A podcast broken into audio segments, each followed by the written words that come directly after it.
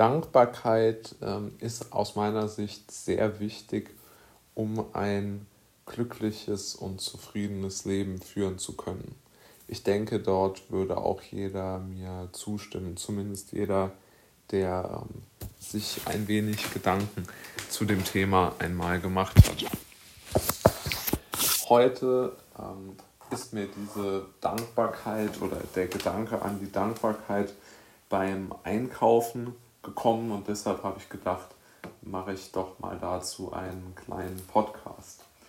Ich war einkaufen und äh, habe also in einem, in einem, relativ neu vor kurzem eröffneten äh, Lebensmittelgeschäft und dann bin ich dort, es äh, ist ein relativ kleiner Laden, schon von der Kette, aber doch ein relativ kleiner Laden. Und dann bin ich dort hindurchgelaufen und habe mir, da ich viel Zeit hatte, die Sachen einmal genauer angeschaut und habe dann darüber reflektiert, dass es mir ja doch ähm, materiell unheimlich gut geht. Ja? Also ich habe mir überlegt, trotz der ganzen wirtschaftlichen Schwierigkeiten, die wir haben in Deutschland, also trotz Rekordinflation, trotz ähm, der ganzen politischen Probleme, ist es doch so, dass es absolut kein Problem ist, an hochwertige und äh, aus meiner Sicht immer noch im Verhältnis zumindest zu anderen Gütern günstige Lebensmittel zu kommen. Und bei den Gedanken daran äh, hat, es hat sich mir persönlich der Eindruck aufgedrängt, nun ja, man muss natürlich auch mal vielleicht ein wenig daran denken, wem man diese Lebensmittel oder dieser, ja, doch schon Luxus eigentlich, wem man das alles äh, zu verdanken hat. Das wäre ja mal eine interessante Frage, auf wessen, ähm, auf wessen Lebensweise, auf wessen Lebensentscheidungen das Ganze so zurückgeht. Und um das mal sich zu überlegen, müssen wir uns ja fragen, wer hat den Wohlstand, von dem ich jetzt in diesem Falle profitiert habe,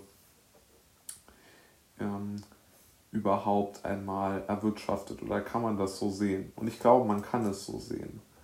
Ja, also ich denke schon, dass man sagen muss, dass eine Generation von Menschen ähm, oder mehrere Generationen von Menschen seit Beginn des Kapitalismus sehr, sehr hart dafür gearbeitet haben, dass dieses kapitalistische System funktioniert hat, also seit der industriellen Revolution in England dann damals. Und es gab dort schon viele Rücksetzer, natürlich, aber die Entwicklung war im Grunde genommen doch schon maßgebend. Denn dadurch, dass der Arbeitsprozess geteilt wurde, also dadurch, dass man ja nicht mehr so wirklich ähm, zu jeder, also sich seine Mahlzeiten selbst äh, entweder erlegen oder äh, ernten musste, ähm, konnte man ja sich auf eine Arbeit konzentrieren und dann mit seinem Geld einkaufen gehen.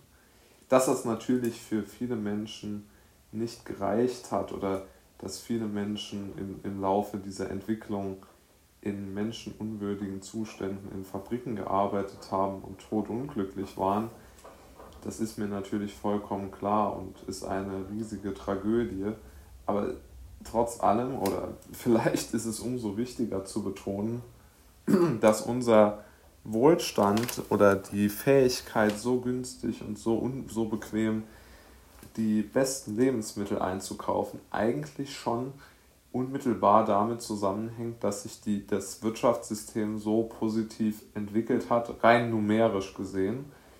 Und insbesondere dieser, dieses Angebot an Lebensmitteln ja ein sehr, sehr gutes Beispiel dafür ist. Also wenn man sich überlegt, dass jeder frühere Hüttenarbeiter oder so, welche, welche wirklich Probleme der auf sich genommen hat, um seine Familie durchzubringen, dann muss man doch schon ein bisschen, ähm, ein bisschen darüber nachdenken, wie überhaupt einmal die Welt ausgesehen hat. Und das ist mir dort eingefallen. Ja. Also die Menschen haben 16 Stunden in der Fabrik in England damals gearbeitet. So etwas wie Freizeit gab es dort nicht. Und die Nahrungsaufnahme war damals wirklich nur gedacht, um den Arbeitstag zu überstehen. Das muss man ja auch erstmal sacken lassen. Und ähm, sowas wie Genuss, Muße, äh, um wirklich etwas äh, genießen zu können, das gab es ja alles nicht. Ja? Also das waren ja Dinge, die waren vom Arbeiter so weit entfernt wie nur irgendwie etwas. Und ähm, ich denke, diese Entwicklung hat dazu geführt, ähm, so, so leid es mir natürlich auch tut, dass ähm, die Menschen einfach ein System entwickeln konnten, das diese Arbeitsteilung ähm, ermöglicht, also dass ja, jemand sich um die, um die Produktion kümmert, der andere um die Nahrung und somit bekam man dann diese Märkte irgendwann.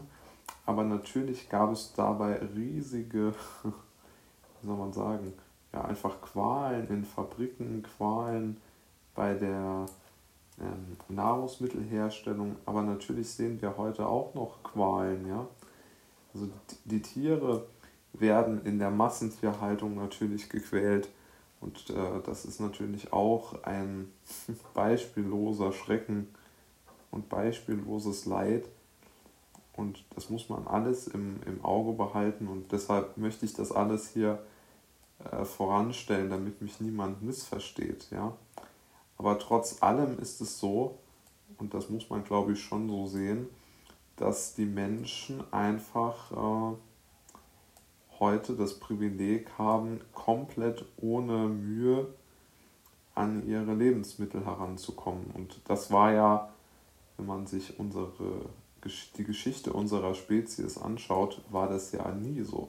Ja, also, das war ja immer ein sehr harter Kampf. Und Heute kann man natürlich sagen, wir müssen uns ins Büro oder in die Werkstatt oder so setzen, um, äh, um unsere Nahrung zu bekommen, aber das stimmt ja so auch nicht, Gott sei Dank. Also es gibt ja Gott sei Dank auch ähm, Nahrungsmittel, äh, die natürlich auch äh, für sozial, also natürlich können sich auch Sozialhilfeempfänger in diesen Geschäften bedienen, vielleicht nicht mit den mit den besten Produkten, das kann man sicherlich auch sagen. Also mit, einer, mit einem schmalen Geldbeutel lässt sich dort auch nicht alles kaufen, aber ja doch unvergleichlich viel mehr als der frühere Hüttenarbeiter, um bei dem Beispiel zu bleiben, zur Verfügung hatte. Also man kann natürlich schon sagen, dass es dort in gewisser Weise eine eine Weiterentwicklung gab und eine Verbesserung der, der Lebensverhältnisse, ähm, über die man natürlich auch mal nachdenken muss. Ich bin ja immer ein Mensch, der, der sehr viel das bestehende System kritisiert und das tue ich natürlich auch weiterhin.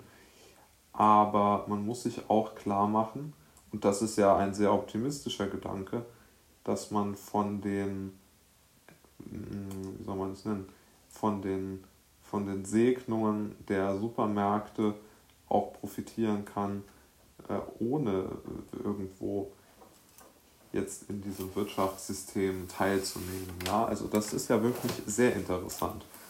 Und ich denke, man muss genau nach solchen äh, Win-Win-Situationen für die eigene Person schauen, um dann ein dankbares, zufriedenes Leben führen zu können. Und ich denke, das gelingt auch.